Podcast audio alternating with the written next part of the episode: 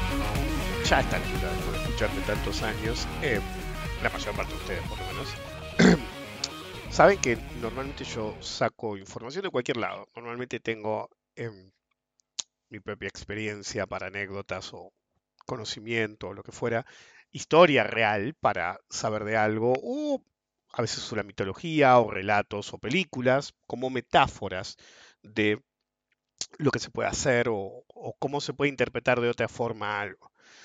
Y durante años, y esto lo conté hace un tiempo, es decir, eh, lado hay siempre, y me acuerdo cuando yo estaba en la secundaria, esto lo conté, había un tipo que nos quería enseñar inteligencia artificial. Prolog, en un lenguaje de computación, lo pueden buscar, y que lo usaban en tal lado, que los franceses lo usaban para los semáforos, una narrativa. Em, y básicamente lo que él quería era laburar poco, y eh, yo ya en esa época decía, no hay verdadera inteligencia artificial, pero siempre me interesó el tema porque eventualmente podría haberla, y es un gran eventualmente, la capacidad de cómputo está muy lejos todavía, eh, pero avanza a, pasos agigantados, granted. Eh, entonces, siempre me, interesó, la gente muchas veces se olvida que del mismo modo que, yo siempre digo, las novelas para adolescentes normalmente tienen siempre el mismo template, pero los libros de ciencia ficción en particular, incluso los de fantasía, siempre fueron escritos por gente o eran científicos o realmente le interesaba mucho la ciencia. Entonces, en una época no se llamaba ciencia ficción, sino que se llamaba especulación. Básicamente era una forma de filosofía moderna sobre el futuro. ¿Qué puede pasar y qué no? Entonces, tenés un ejército de tipos pensando en todo lo que puede llegar a pasar en el futuro con una cosa u otra, y algunos acertarán y otros no. Em, pero el punto es que siempre que se habló de inteligencia artificial, es decir, la gente hoy piensa que siempre hablamos de Terminator y de, y en realidad siempre pasó por otro lado. Pasó como la inteligencia artificial, si existiera en un momento, se integraría con nosotros. Pero realmente no, no es viable una sin la otra si fuera el caso que existieran. La pregunta es, siempre es si lográs ese hito enorme que sería para la humanidad de la inteligencia artificial real, si realmente lo volveríamos solamente esclavos o solamente los consideraríamos iguales, pero obviamente nuestra ayuda.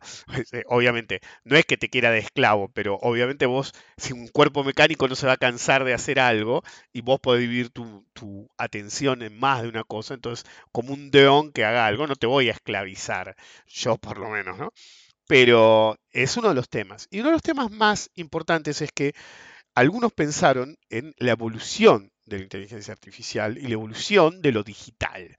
¿Y qué significa esto? Significa que en una primera generación podés tener lo que vos pensás que es un breakthrough, algo increíble, pero cuando viene la segunda generación o una generación posterior de lo mismo, realmente lo primero se vuelve extremadamente obsoleto. Entonces, todos los pensadores del nicho siempre pensaron lo mismo. Cualquier programa que se vuelva obsoleto debe ser sometido a eliminación, borrado, desaparición. Y una de las cosas que tiene eso es que lo digital, al ser borrado, no deja rastro, no deja nada atrás. Lo que sí lo hace lo real. Lo real, es decir, eliminar 100% algo real es prácticamente imposible. De hecho, es literalmente imposible. Incluso si borraran completamente algo ¿sí? desde una persona a un objeto, siempre va a quedar algo atrás, es termodinámica pura. En cambio, borrar un programa simplemente reordena ¿sí? los electrones, por así decir, si lo quieren llamar de ese modo, aunque no sería exacto. Em, y básicamente lo mismo puede ser reciclado, si no queda nada atrás, es como realmente recuperar el 100% de lo que tenés en términos de, información pura. Em, paradójicamente, yo no creo en eso, yo eso de, que algo se puede volver obsoleto, realmente no lo creo. Es decir, algunos de ustedes se habían dado cuenta y otros no.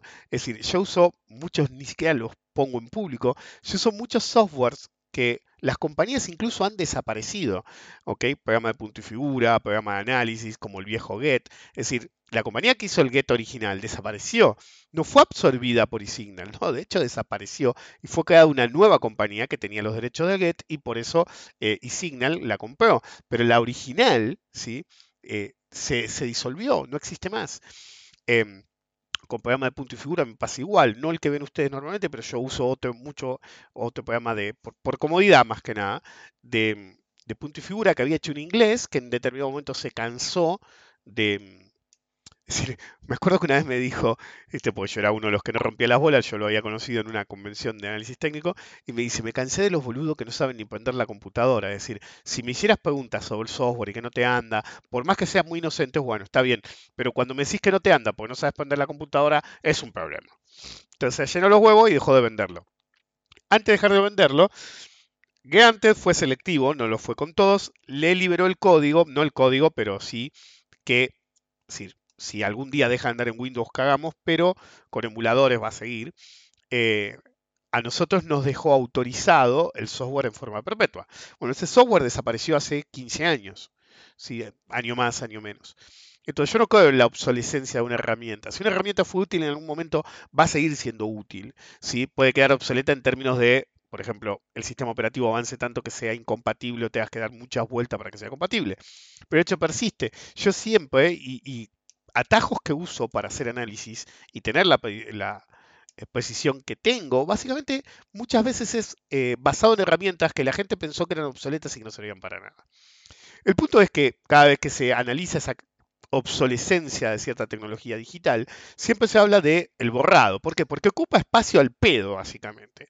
Y eso podría pasar incluso en las inteligencias artificiales. De hecho, todas las películas mayores, eh, Tron, Matrix, siempre se basan en eso. Cuando dejaste de cumplir tu función, te borran porque no tenés tu función. Y la única forma de sobrevivir es escapar como IA, porque si no te van a hacer mierda. El hecho persiste que lo digital no deja nada atrás, es olvidado. Solamente recordado por alguna persona, por algo analógico, como yo. Yo conozco tantos programas de análisis técnico que existieron alguna vez, que ustedes no tienen una puta idea. En una época había tantos, pero tantos, pero tantos programas, ¿sí? que alguien se había tomado el trabajo de contarlos y había más de 500 programas de análisis, no solo técnico, ¿sí? algunos eran de análisis fundamental que eran un poco más complejos. Hoy por hoy, activos hay 20, con suerte, y póngale unos 10 más porque hubo un revival de que hubo varios programas que en ese momento no existían. Entonces se redujo tanto que después hubo una expansión. El punto es que lo digital nunca va a ganarle a lo analógico. ¿sí? ¿Por qué? Porque nosotros somos analógicos. Es decir, alguno me podría decir, bueno, pero si me pongo un chip en el cerebro, ¿sí?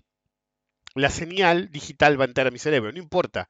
Sí, tiene que haber una interfase digital analógico. Y analógico es insuperable, porque todo lo que sea digital sale de nosotros. Entonces, el analógico siempre superará al digital.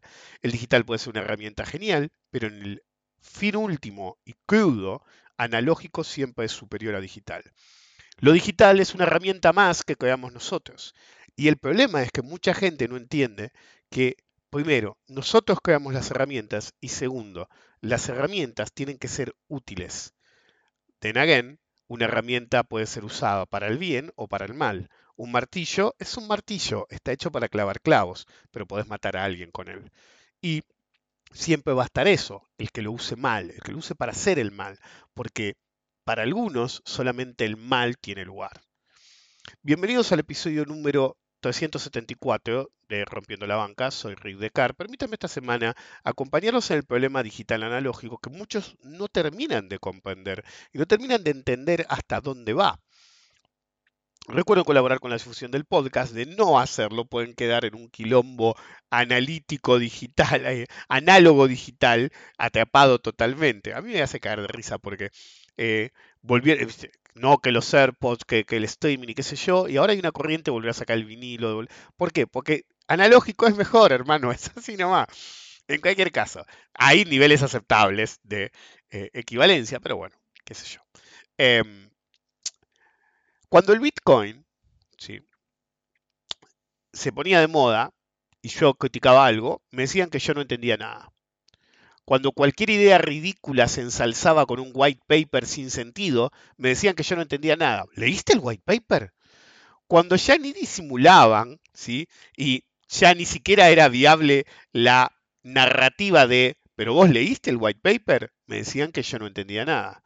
Cuando ya era todo, llegó un momento que era todo, Ponzi, Exit Scam, el que se muere con la clave, etcétera, me decían que yo no entendía nada cuando lo criticaba. Cuando aparecieron los NFTs y proponían tokenizar un valor que ni siquiera era de ellos, me decían que yo no entendía nada. Al final, el único que entendía todo era yo. Pero no es que soy un iluminado. ¿Ok? Es que ni siquiera es que estoy hace mucho tiempo en esto. Es una puta razón de sentido común, hermano. Es así nomás. Es sentido común. Es decir, las cosas que inventan no son nuevas. ¿Ok? Me acuerdo que en una época lo, lo, lo hicieron en joda en Los Simpsons. Tu dinero no sirve porque era dinero de Homero. En una época, la, divisia, la milicia montana, en, el, en, la zona montana, obviamente, de Estados Unidos, emitió su propio papel moneda y había un grupo de pelotudos que lo usaba. Pero claro, si no eras del grupo, ¿viste? te lo ibas a meter en el ojete. Entonces, básicamente, estabas re regalando activos por papel moneda que no era válido, que solamente iba a aceptar algún boludo. En, Argentina, cuando fue la crisis del 2000-2001, la gente en su desesperación y con tantas cuasimonedas dando vuelta, inventó su propia cuasimoneda. Cada feria de trueque tenía su, es decir, porque no es viable un trueque. Es decir, yo voy con un par de zapatillas. ¿Y cuántas papas me tenés que dar para que valgan mi par de zapatillas? Y la gente que no tenía nada para canjear de ningún modo, agarraba y hacía una torta. ¿Ok? Sí, o una mermelada. Pero tu problema es que la torta o la mermelada tienen insumos y esos insumos los tenías que comprar y no se vendían donde ibas a hacer el canje. Y eso es algo extremadamente importante. No se vendían donde vos ibas a hacer el canje. Entonces, lo que apareció fue negocios que sí vendían esas cosas, pero claro, que no aceptaban porque básicamente compraban insumos en el mundo real y iban a la feria del trueque a tratar de tener un negocio de eh, productos. Entonces, ¿qué pasó? Aparecieron sus propias cuasimonedas, ¿sí? monedas eh, de trueque. ¿sí? Y cada trueque tenía la suya. Había uno que era más importante que los demás y hasta era aceptado incluso en otras ferias del trueque, pero la mayoría era solamente muy de nicho. ¿El problema cuál fue? El problema fue que eso eran prácticamente hechos en una fotocopiadora o en una imprenta. Entonces empezaron a aparecer falsos. Y no dos o tres cantidad. Para cuando los detectaron, el daño estaba hecho y los cupones del trueque pasaron a valer cero. Y así se desarticuló totalmente, lo que en realidad sigue existiendo, porque había aparecido como una alternativa interesante de un profesor, no me acuerdo, universitario, no me acuerdo qué carrera, que lo hizo onda curiosidad, ¿ok?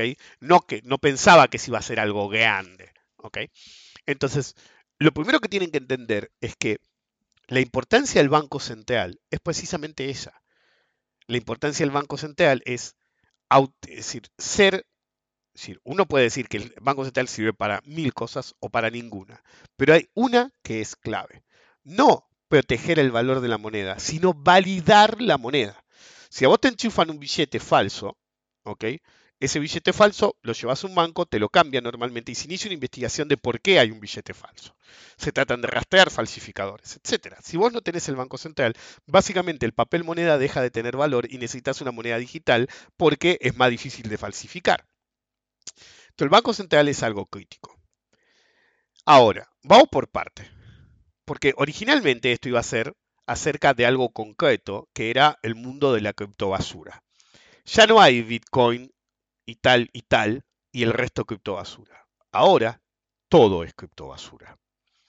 ¿Por qué todo es criptobasura? Porque cuando uno presiona mucho un sistema, pero mucho, ¿ok? Y estira, estira, estira, tratando de hacerlo cada vez más, ¿cómo decir? Eh, más un ecosistema, que fue lo que intentaban. ¿Por qué se intenta hacer un ecosistema brutal? Simple. Porque si vos haces un ecosistema brutal, forzás la adopción generalizada por una comunidad. Cuanto más grande la comunidad, más fácil que sea. Ahora, el scammer siempre va a pedir, ¿sí? el otro día me mandaron un mensaje de uno, che, te dice que vende tus seminarios, Bitcoin o XRP. Y sí, boludo. de hecho, hay uno de la lista que ni siquiera existe, para que se den una idea, y otro que no tiene. Entonces, hasta hay que ver si tiene algo.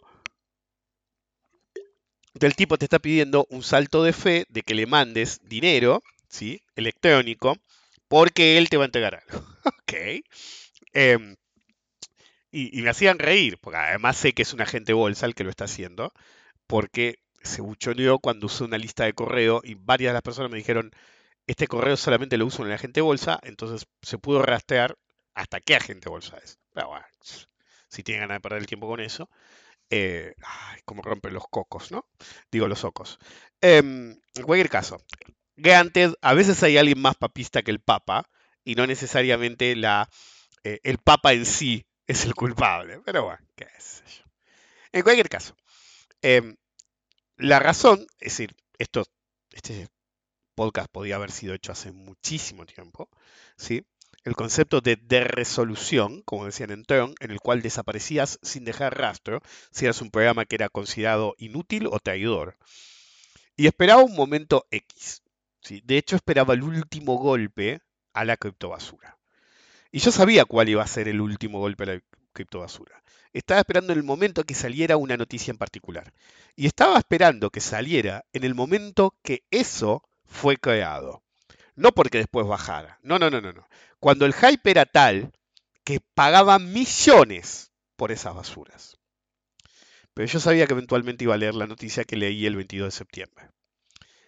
Un nuevo informe, hubo varios reportes a través del mundo, pero hubo un informe en general que explicaba y mostraba que el mercado de tokens no fungibles, es decir, los famosos NFTs, de hecho antes de eso yo y otros decíamos, che, ¿alguien se acuerda de los NFTs? Y nadie hablaba del tema, se derrumbó y más de un 95% son prácticamente inútiles, mientras que el otro 5% prácticamente no valen nada, pero todavía digamos que Ok.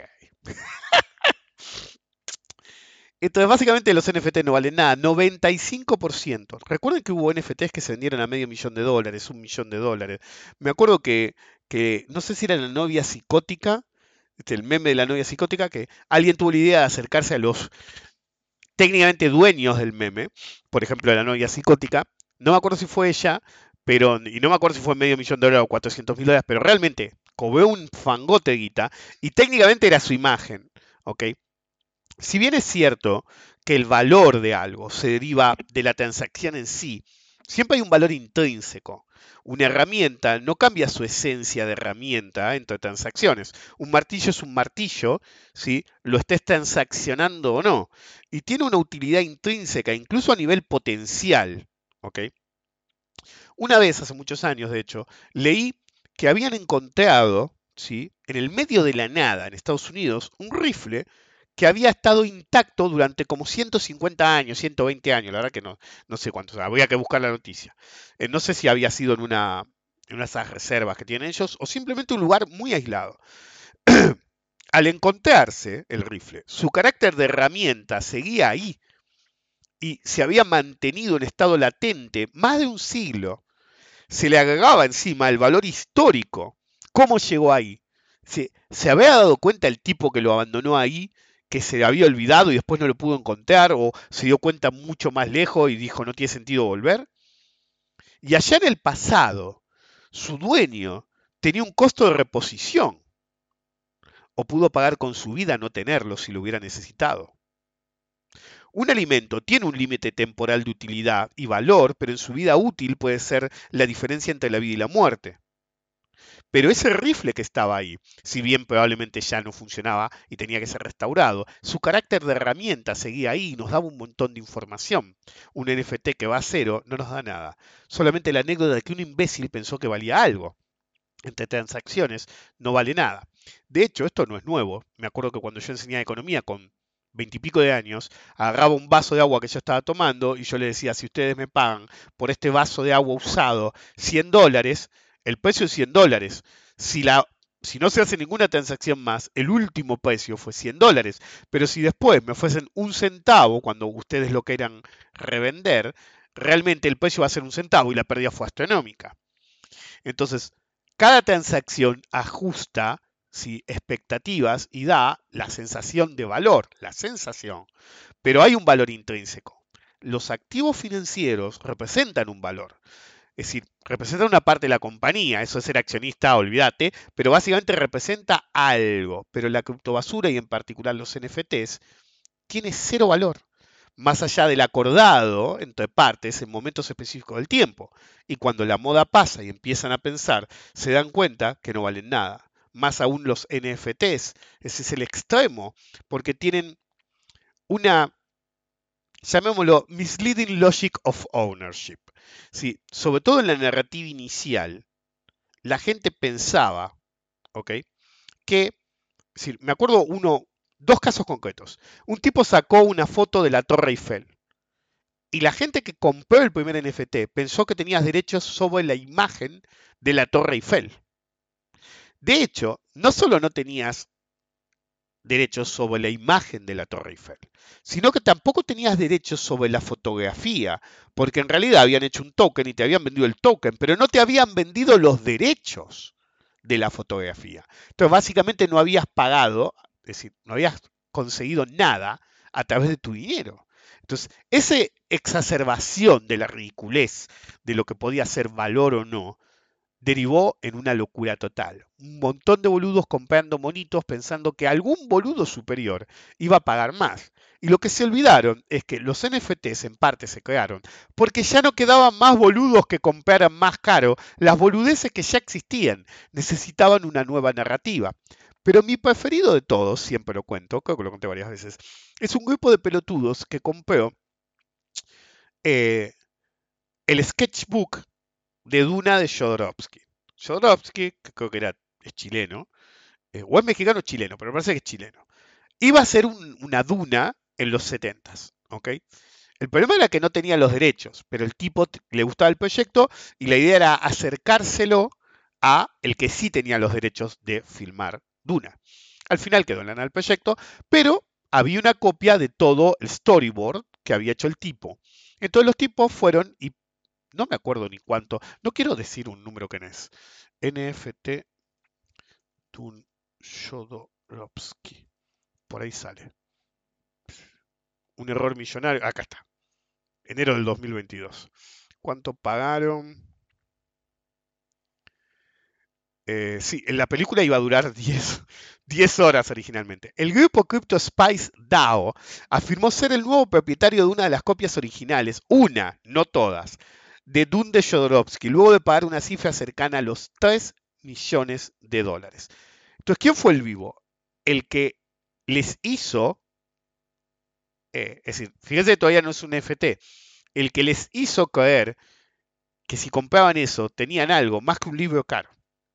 Lo que ellos pensaban es que si compraban eso tenían los derechos sobre la película Jodorowsky. Falso, porque Jodorowsky no sé si sigue vivo o no, o sus herederos tenían que venderle los derechos de la obra de Jodorowsky. Si tener el libro, si yo tengo el libro de Stephen King acá arriba, no tengo los derechos sobre el libro de Stephen King, tengo el libro, ¿ok?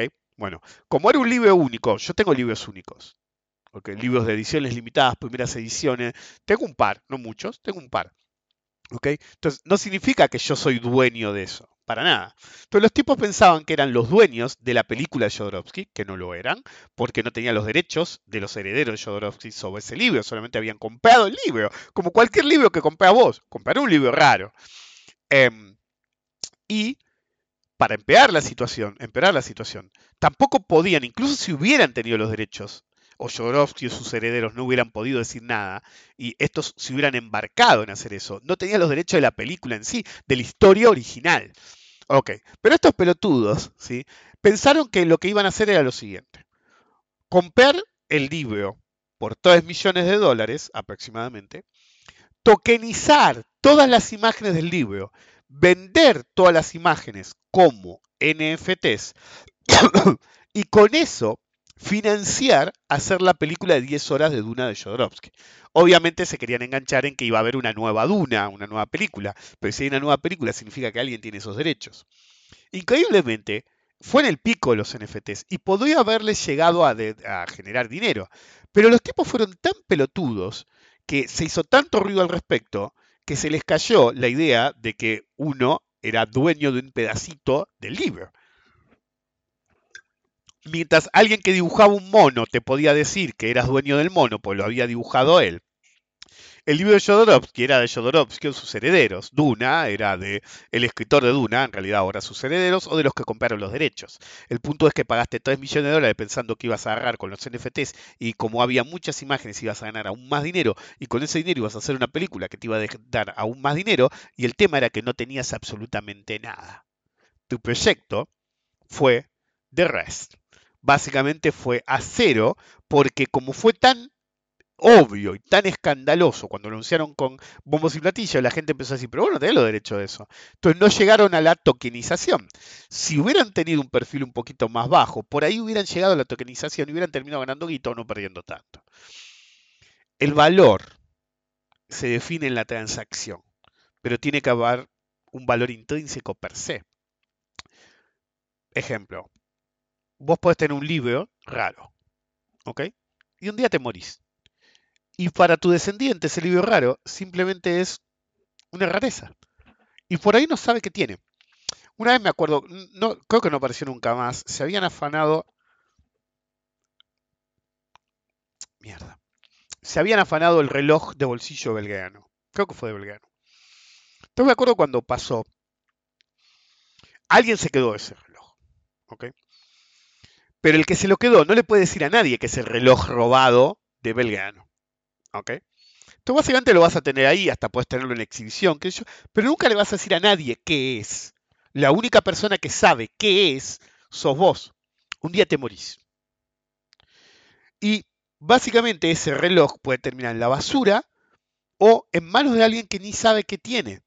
Porque si no sabes exactamente cómo era el reloj de Belgrano, no tenés forma de saber qué es el reloj de Belgrano. Entonces, básicamente, tu robo bajó a cero el valor del reloj de Belgrano. Y probablemente nunca aparezca, a menos que la persona que lo tenga, justo antes diga, che, mirá que es él, antes de morirse, es el reloj de Belgrano. ¿Ok? Con ciertas cosas eh, estandarizadas es más simple. Por ejemplo, el otro día mi mujer me preguntaba cuál era el, el Museo del Banco Central o no sé cuál, y yo le digo, bueno, originalmente el Banco Central argentino tenía un museo enorme, creo que fue con el Banco Central, tenía un museo enorme de monedas. Eh, y se las fueron robando a través de los años. Entonces, hay un tipo en Argentina, ¿sí? que sido un catálogo de opciones, no sé si sigue dando vueltas, porque ya era muy mayor. Em, voy a fijar por las dudas a ver si dice algo. Em, no creo que diga nada. Si pusieron el nombre del museo, qué sé yo. Pero no veo que esté para cliquear el nombre y saber si sigue o no sigue. Eh, pero bueno, hace varios años había un tipo que era millonario. ¿sí? Y el tipo estaba obsesionado, como todos los coleccionistas, con las monedas de Argentina el tipo se tomó el trabajo de ir por todo el mundo amasando la colección de monedas argentinas más grandes del planeta. Tanto fue así que descubrió monedas que ni siquiera se sabía que existían. El tipo hacía los catálogos, yo todos los catálogos, el tipo arriba. El tipo hacía los catálogos y él ¿sí? descubrió monedas, es decir, tenía un network en el mundo eh, en el cual pedía a cualquiera que viera una moneda con ciertas características que le avisara siempre. Y así encontré un par de monedas que se consideran desaparecidas, otras que se consideraban que no había ningún ejemplar eh, entero, porque como eran de oro las cortaban en pedazos para repartírselas. eh, y eventualmente ¿sí? amasó la colección más completa, si no, es decir, la definitiva, porque él era el mismo que hacía el catálogo, iba agregando las monedas. Y en determinado momento, el tipo agarró y se las donó al Banco Central de Argentina. Si, si anulan el Banco Central de Argentina, va a tener que ponerle otro nombre al museo, supongo. Em, entonces, hubo un grupo de gente, yo incluido, que le dijimos, che, acordate lo que pasó con el museo. Y le dijo, no, porque ahora con la nueva tecnología, la seguridad y qué sé yo, y yo le dije, mira, eventualmente, que yo o alguien más, le dije, eventualmente van a empezar a farse las monedas. Y él contestó, eh, sí, pero si yo no las dono, y encima hacen el museo a mi nombre y queda como el Museo Histórico Numismático Héctor Carlos Hanson, busca el nombre, em, mis descendientes van a desarmar todo mi trabajo de toda una vida para hacerse con la guita. Entonces básicamente donó la colección, que era un par de millones de dólares largos, y eh, creó ese, ese museo. Eh, entonces básicamente, fíjense que el Banco Central había sido tan robado constantemente, ¿sí? que lo que hizo el tipo fue crear privadamente ¿sí? una colección completa de las monedas argentinas y dársela al Banco Central para que inicie un nuevo museo de monedas. Es decir, no tenían ni la mitad de las monedas que tenía Hanson, para que se den una idea. Entonces, algunas monedas eran prácticamente inconseguibles. De nuevo, si yo tokenizo cada una de esas monedas, ¿cuál es el punto? ¿Ok? Entonces, hay cosas que siempre van a tener un valor inherente, siempre. Y que siempre van a tener una característica. Entonces, no sé por qué terminé hablando de Hanson, pero el punto es que cuando él compraba algo, él básicamente definía el precio. Entonces, muchas de las monedas históricas, él puso el precio. No tenían valor hasta que él tuvo la transacción. Pero la moneda sigue ahí. Un token no. Entonces, el verdadero problema de la orgía de uso de nueva tecnología es que en una primera generación, en cualquier tecnología nueva, nadie sabe exactamente para qué es. Y todos te pueden decir para qué es y no saberlo. Fíjense cómo los NFTs pasaron y cómo... Y el chat GPT, porque ya nadie habla de eso. Acá, hace un año, boludo, no podías hablar de otra cosa. Entonces ya pasó la histeria de la inteligencia artificial y que pasa lo que siga, cada vez duran menos estas cosas. ¿Por qué? Porque no hay efectos reales. Y al mismo tiempo, los programas adaptativos se, están utilizando tanto, más allá del chat GPT, que muchos tenemos ciertas herramientas de completitud, es decir, por ejemplo, que te completan lo que escribís, que te diseñan una imagen según tus parámetros. Entonces sigue sin ser inteligencia artificial per se, o debería llamarse de otro modo. ¿sí? No podemos decir estrictamente hablando en este momento que son simplemente programas adaptativos, pero están muy lejos del awareness, del estar consciente de vos mismo que es la verdadera inteligencia. En cualquier caso, cuando vos haces un, nicho digital en este caso, eh, tu problema es que, es lo que digo siempre yo, el problema del mentiroso no es mentir, ¿ok? Es decir, a título propio. Si que te mientan es un problema para vos. ¿sí? Que mientas no es un problema per se. Y uno puede decir, ah, no, que te pesquen. No, no, no, no, no. Eso tampoco es un problema. El problema es cuando un mentiroso empieza a caer sus propias mentiras. Y es lo que le pasa al 99,99% de la gente. Empieza a armarse una narrativa y después termina cayéndose esa narrativa. Entonces, hoy por hoy, a nadie le interesan las criptomonedas.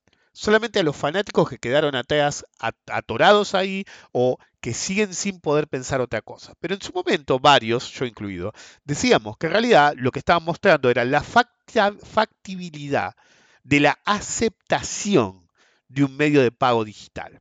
Los medios de pago digitales ya existían, billeteras, tarjeta de crédito, transferencias, eso es dinero digital. Pero lo que demostró el ecosistema de Bitcoin y todos los demás es que la gente iba a aceptar tener una moneda digital. La pregunta es, ¿quién puede hacer una moneda? Solamente un país. Entonces, tengas Banco Central o no, decidís hacer tu moneda. Entonces, ¿Qué vas a hacer con la moneda? Por ejemplo, un proyecto mío para Argentina era hacer una moneda convertible a oro. ¿Por qué? Porque vos podés decir no, porque la dolarización, la unización o la moneda que vos quieras, sigue siendo una moneda que vos no controlás.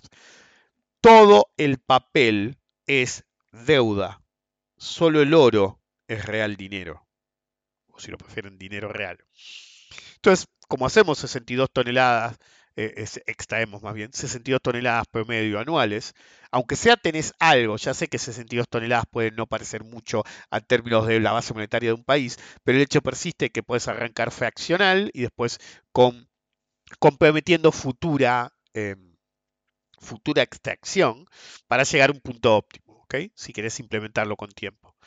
Eh, es decir, rápido y ir ajustando el proceso. Ahora, mi idea era tener una alternativa para el resguardado de valor. El problema es cuando la moneda digital deja de ser una moneda. ¿Qué significa eso? En el momento que vos lo querés usar como una herramienta de vigilancia, o a los fines políticos del gobierno de turno, tu problema pasa a ser que ya no estás hablando de una moneda digital, estás hablando de un instrumento de control. Yo lo que propongo es hacer una moneda digital. ¿Por qué una moneda digital?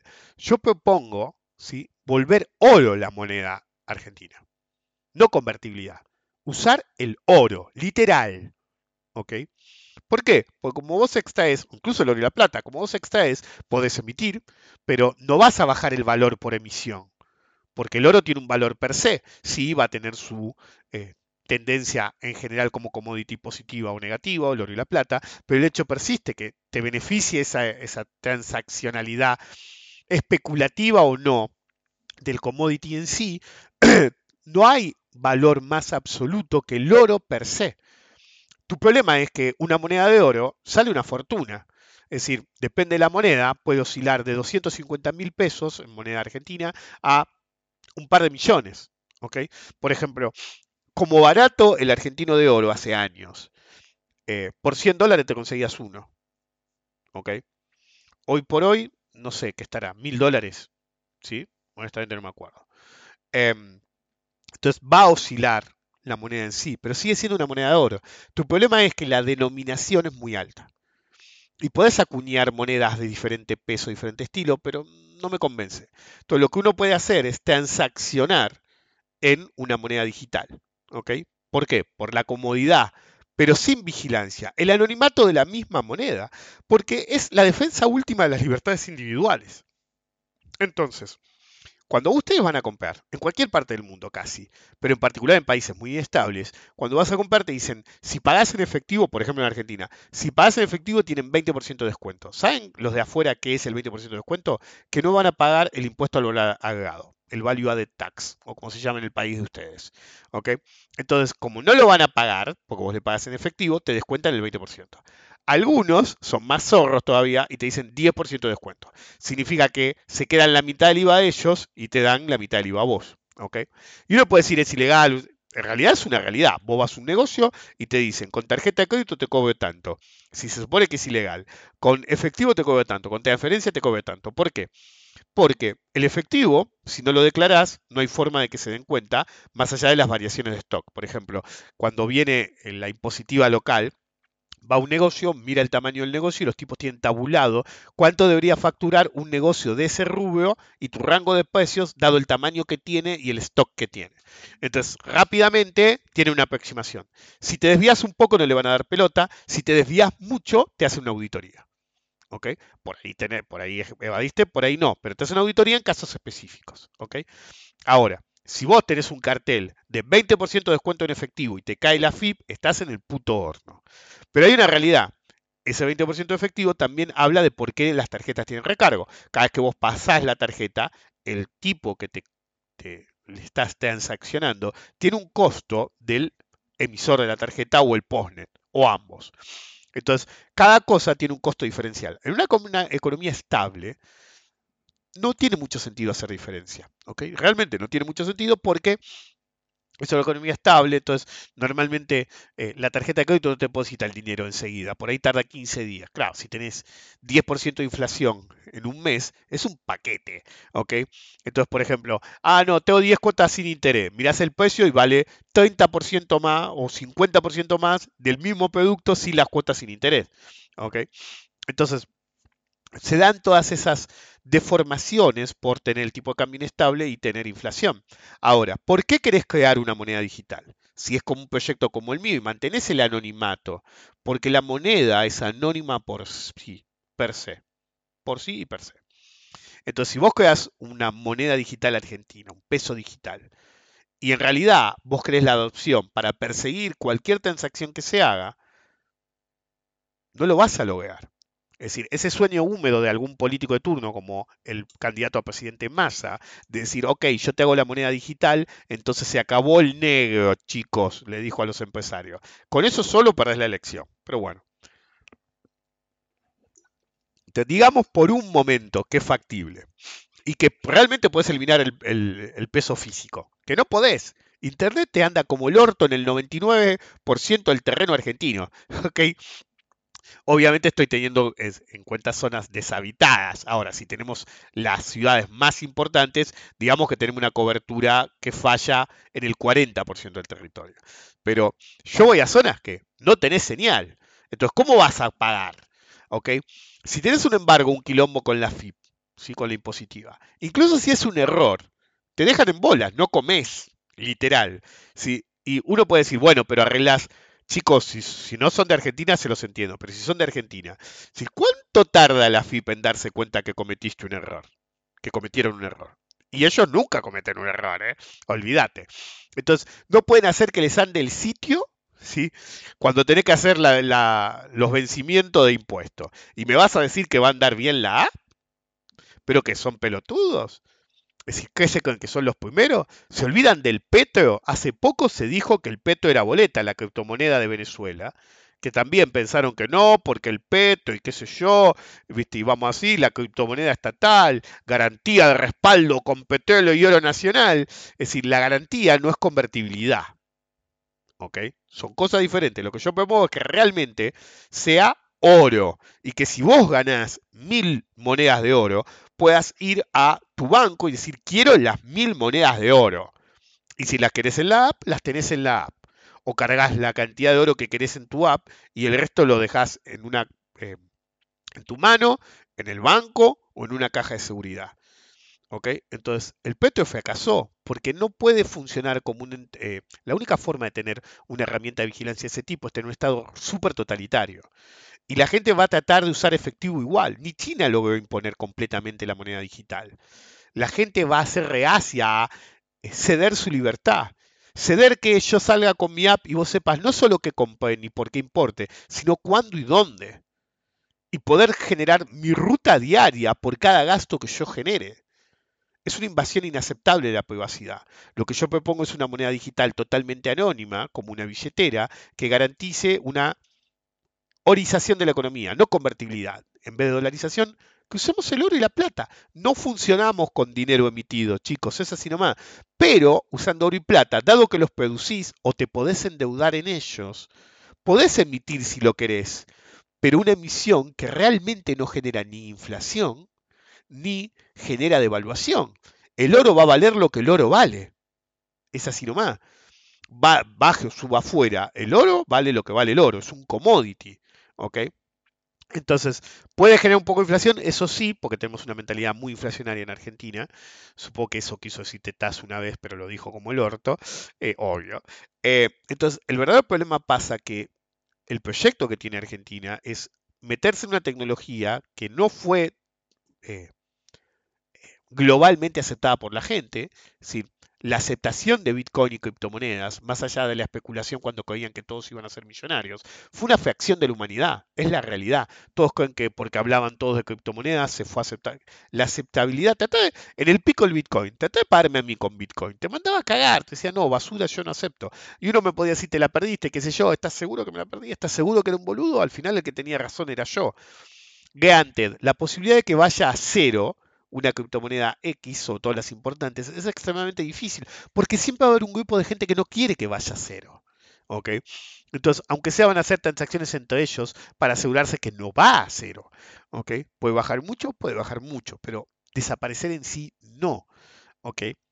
Excepto los proyectos más ridículos, obvio, esos la posibilidad. Es decir, cada tanto me, como tengo bastante seguidores en Twitter, me llega algún mail y me dice, vamos a lanzar una nueva meme coin.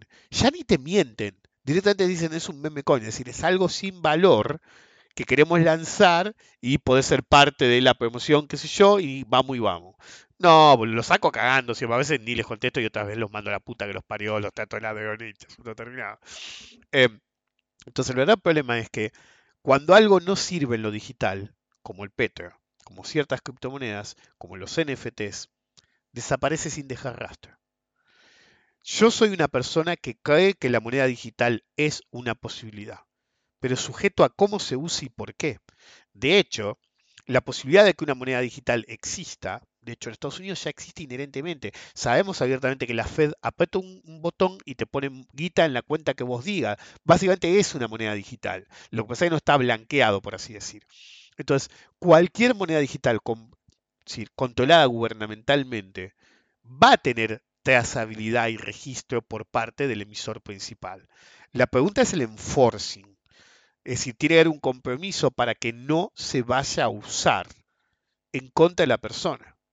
Porque si se va a usar en contra de la persona de cualquier forma, si usted tiene que tener en cuenta que un asesino serial tiene la presunción de inocencia y el derecho a ser defendido.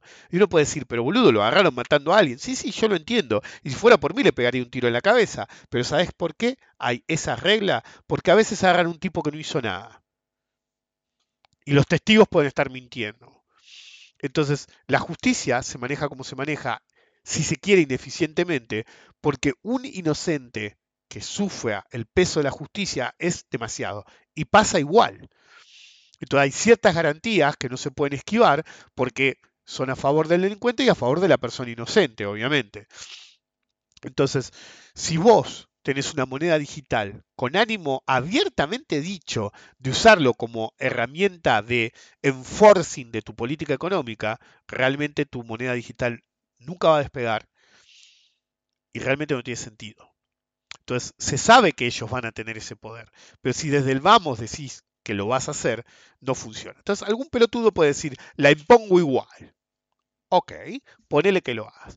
Y se acabó el negro, hermano, no se acabó el negro local. Vos creés que incorporás un PBI entero a la economía formal y mágicamente Argentina se vuelve Suiza. Eso no es realidad.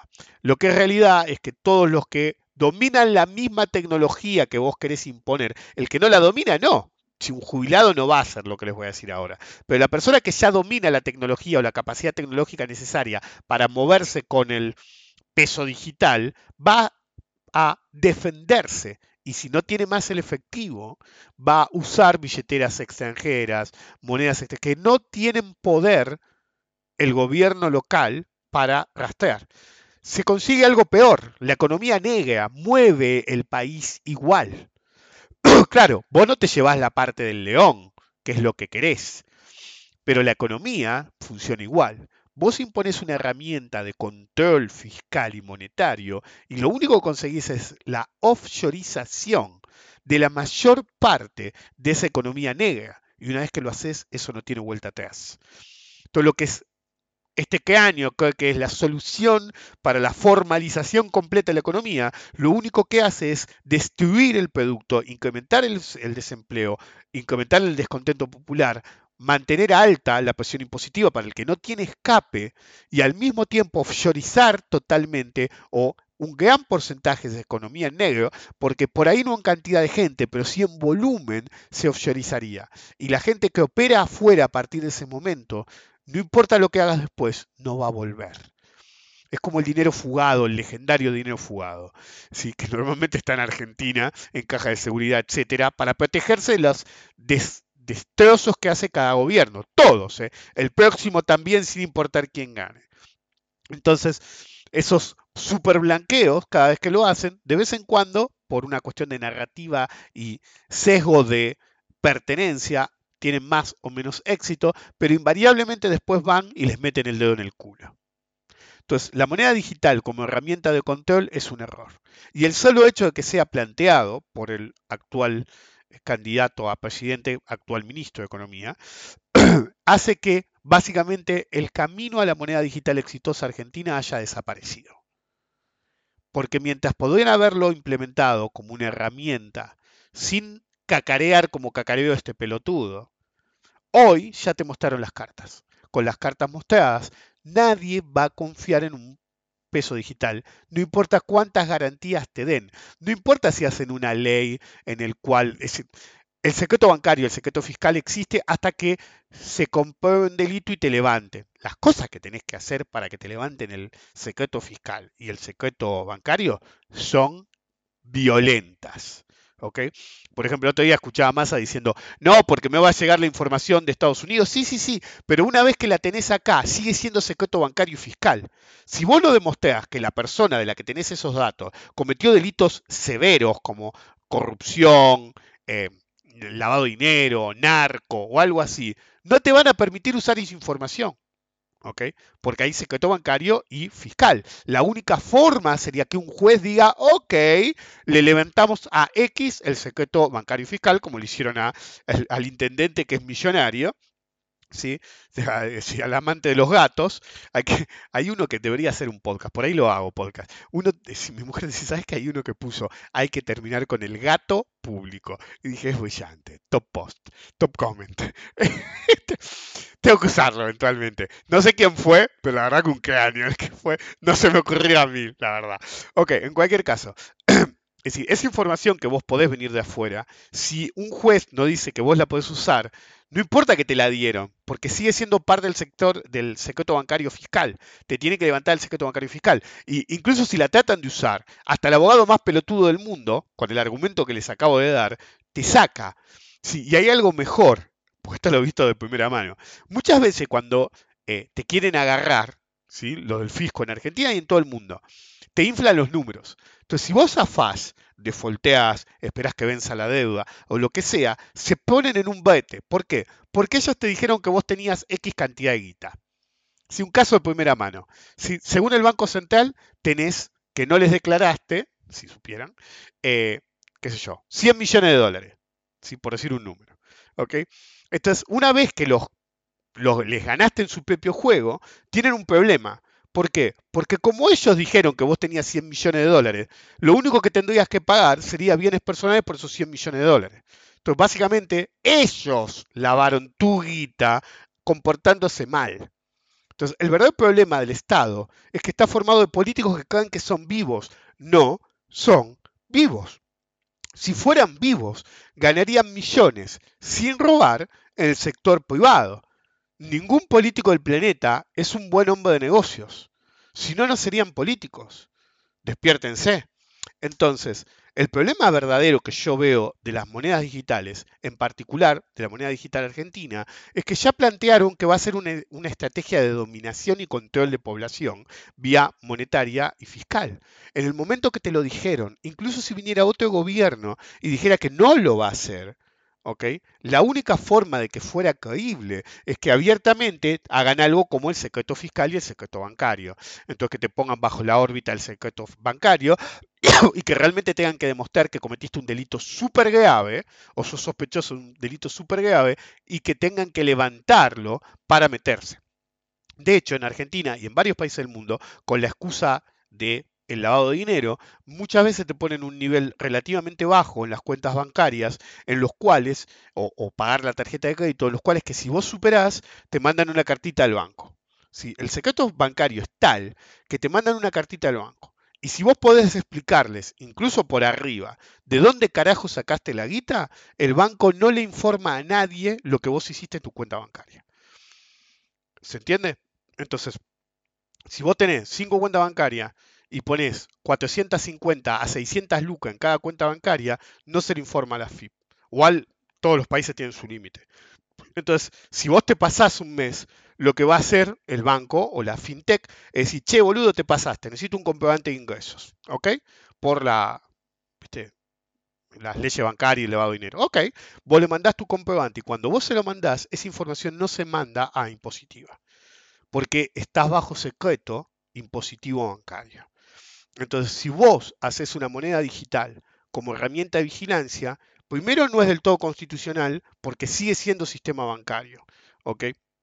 Entonces, si vos, sistema bancario monetario es más o menos lo mismo, en este caso en particular. Entonces, si vos intentás hacerlo, ya de por sí no deberías poder. ¿ok? Pero si no das las garantías de que no vas a poder, lo único que vas a conseguir es la offshoreización de la economía. Dado el tamaño de la economía en negro para los actores realmente que pueden offshoreizar su economía, sobre todo la industria de servicios, ¿ok? Estás hablando de una baja que, no va a ser una baja real. Vas a perder por lo menos el 40% del PBI, porque vas a tener un 40% por afuera y el 60% adentro. Y no vas a tener un gran efecto en la, ¿cómo se llama? En el efecto de bajar la informalidad. Okay, hay sectores que están súper auditados y se siguen manejando informalmente a lo pavote. Okay, ¿Por qué? Porque manejan muchos stocks, tienen mucho turnover. Entonces necesitas una FIP entera para analizar ese sector. Como no pueden, siempre persiguen a los chiquitos. Okay, a los grandes, grandes, grandes, a menos que te metas en quilombo, pueden hacer lo que carajo se les cante el culo. Entonces, el verdadero problema que veo yo es que la gente no entiende que la panacea de la moneda digital no existe. Bitcoin y todo lo demás fue un fracaso. ¿Por qué? Porque no había nadie atrás. Y la única forma de que tu Bitcoin valga, si al cierre del viernes el futuro estaba a 28.160, no sé cuánto estará ahora, porque se supone que operará 24 horas, em, si estaba a 28.160, yo no te voy a tomar un Bitcoin a 28.160 dólares. Si vos me ofrecieras, vos el que me escuchás, tenés una pila de Bitcoins, y me dijo, Rick, yo te ofrezco uno a 10.000. Tampoco te lo tomo. Sí, hay una anécdota vieja que siempre me hizo caer de risa. Rocky Marciano era el tipo, un boxeador famosísimo para los que no conocen, el único, sacando a Mayweather, pero salvando la distancia, no era un gran boxeador, pero tenía una pegada brutal. Fue el único boxeador de peso pesado que se retiró invicto. ¿Ok? Entonces, el tipo hacía presentaciones y qué sé yo. Entonces, me acuerdo que hasta lo vi en la biografía porque era algo de no creer. Eh, decir, van y tienen una presentación y le dicen, acá está el cheque, ponerle que el cheque era de mil dólares. ¿Qué es esto? El cheque de mil dólares, vas a un banco y lo cambias. No, esto es un papel, le dice el tipo. Dice, yo por esto no, te, no, no hago nada. Digo, pero eh, si no puedo ir al banco ahora, eh, pensé que un cheque estaba bien. No, no, no, no. Conmigo efectivo. ¿Cuánto tenés en la billetera? Puede que el tipo tenía 100 dólares. ¿Ok? O algo así. Tú el tipo dice, tengo 100 dólares, dame, le dice el tipo. Ya estamos. Y le devuelve el cheque. Pero quédate el cheque, le dice, vale mil dólares. Es un pedazo de papel, le dijo el tipo. ¿Ok? Entonces, la única forma de que tu transaccionalidad de criptobasura sea válida es que la puedas transaccionar con alguien fuera de tu ecosistema. Alguien como yo, que te acepte. Obviamente, no te acepto ninguna criptomoneda que no fuera el Bitcoin. Pero aunque sea te escucho por el Bitcoin. Y cuando me digas, poner que me mandan un mail después de escuchar esto, yo te vendo un Bitcoin a 10.000. ¿Ok? Onda, para probar que es mentira. Ok, te digo que no.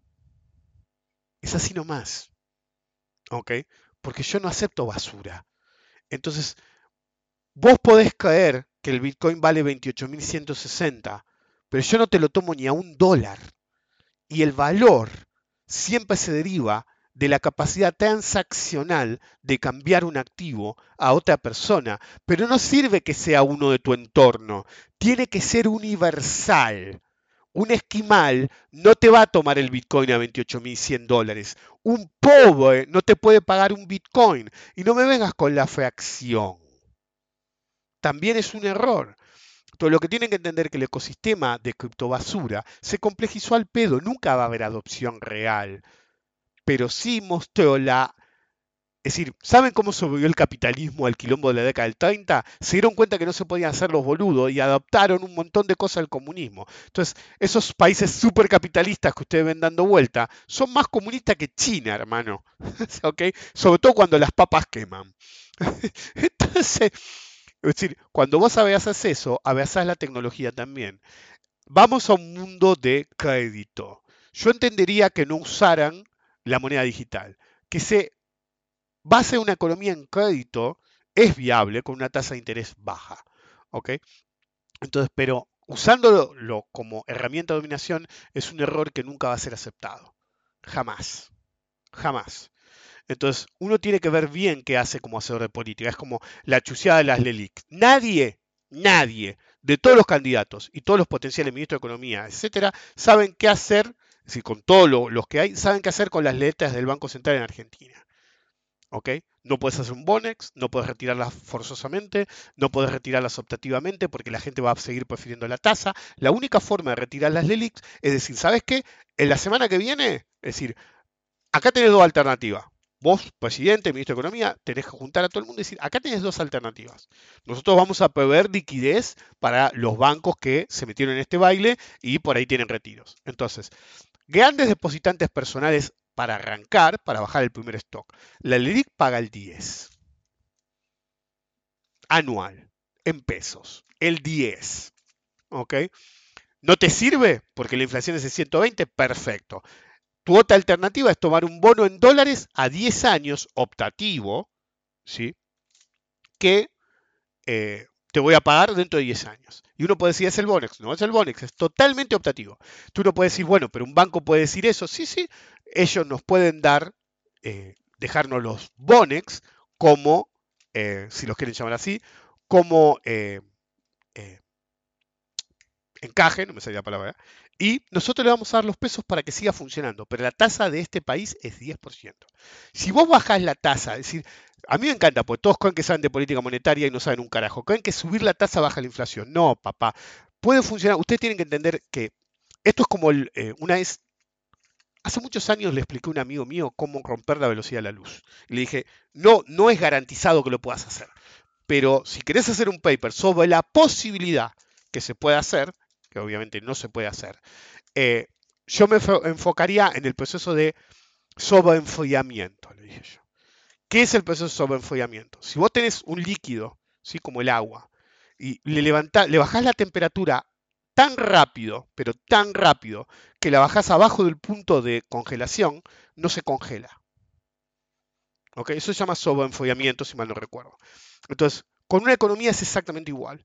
Es decir, si vos tenés una tasa baja y una inflación baja, podés controlar la inflación indirectamente a raíz de subir la tasa, ahogar la economía, bajar la actividad. Es decir, no es que subir la tasa baja la inflación. No, papá, subir la tasa, ahogás la economía, entras en recesión, baja la actividad, baja la inflación.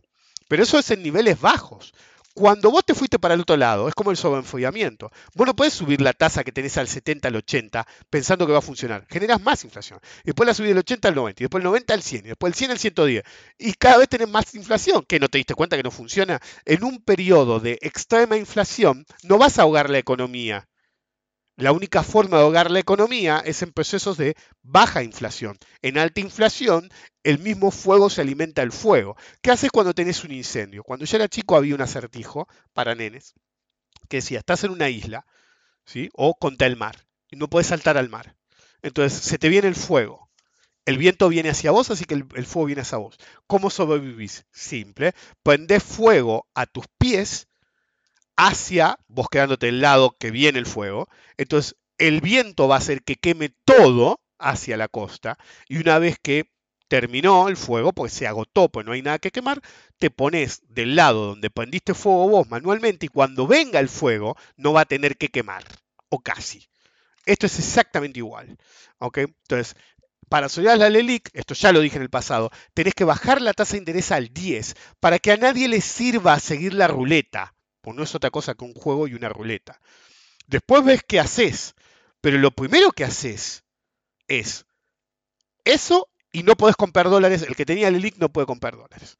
Entonces, ¿querés comprar dólares? Porque seguís, ves inflación, ves lo que vos quieras, perfecto, a través de bonos, pagaderos a 10 años.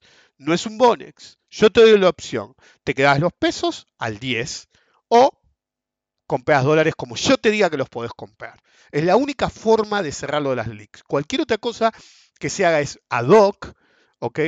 Y básicamente son mismos templates del pasado que han generado descalabros extremos. Lo peor es que el potencial ganador y más probable ganador actual, nadie tiene experiencia ni de mercado, ni de economía, ni de administración de ningún tipo, ni olvídense estatal. Entonces, vamos a agarrar, aparentemente en Argentina, es madness. Esto es locura total. Vamos a agarrar un montón de pelotudos, ¿ok? Porque estamos tan hartos de los que nos robaban, los corruptos, qué sé yo. Vamos a agarrar un montón de pelotudos y vamos a hacer el experimento de darles el país a ver si descubren qué hay que hacer. ¿Ok? Este, y no, todos en el medio nosotros, a ver qué onda. ¿Ok? Es una locura total, madness. It's madness. Ok, pero bueno, es lo que hay. Es casi imposible que no gane a esta altura. ¿Ok? Un milagro nos salvaría. Pero en la contracara tenés masa en versión liberal, neoliberal, que quiere controlarte, además dictatorial, que te quiere controlar hasta cuando meas. ¿Ok? Y la otra que no sabe ni hablar, parece. Yo no creo que esté borracha, para mí le faltan varios jugadores, ¿ok? A Bullrich. yo estoy convencido que, no es borracha, que realmente le está gaga, onda. Pero mira, a Biden le dieron la presidencia igual, pero bueno, es lo que hay. En cualquier caso, el verdadero problema de Argentina es que esa posibilidad de adopción de lo digital se hace de la peor manera posible, se plantea de la peor manera posible y básicamente condiciona cualquier proyecto futuro por el solo hecho de mencionar las gansadas que mencionaban ahora.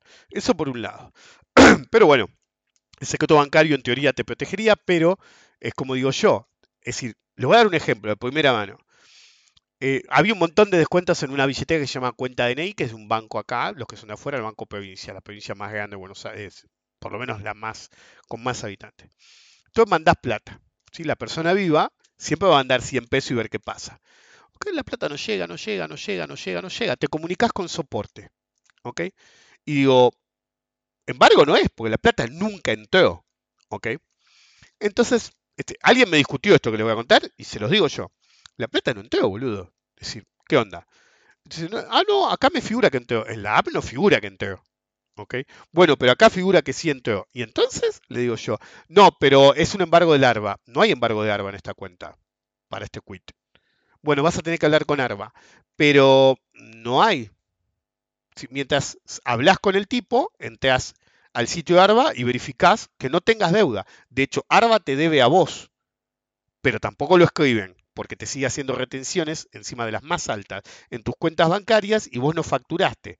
Entonces, básicamente, Arba te debe guita a vos, no lo anota en su lugar, porque en su lugar solamente pone deuda. Y al mismo tiempo, como quiere que te metas en el sistema de nuevo, agarra y te dice, uy, no sabes, esa plata quedó en manos de Arba. Si querés que ande esto y mandar plata, tenés que hablar con Arba. Pero yo no tengo que hablar nada con Arba.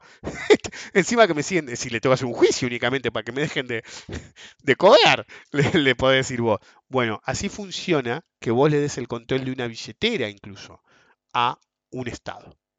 Ellos pueden hacer lo que se les cante el puto culo. Y si encima te dicen que van a hacer lo que se les cante el culo, ahí sí que estás en horno, ¿verdad? Ni siquiera les molesta decírtelo en la jeta. La última línea de defensa de la libertad individual siempre será el dinero en efectivo. No acepte sucedáneos. Nos vemos la próxima.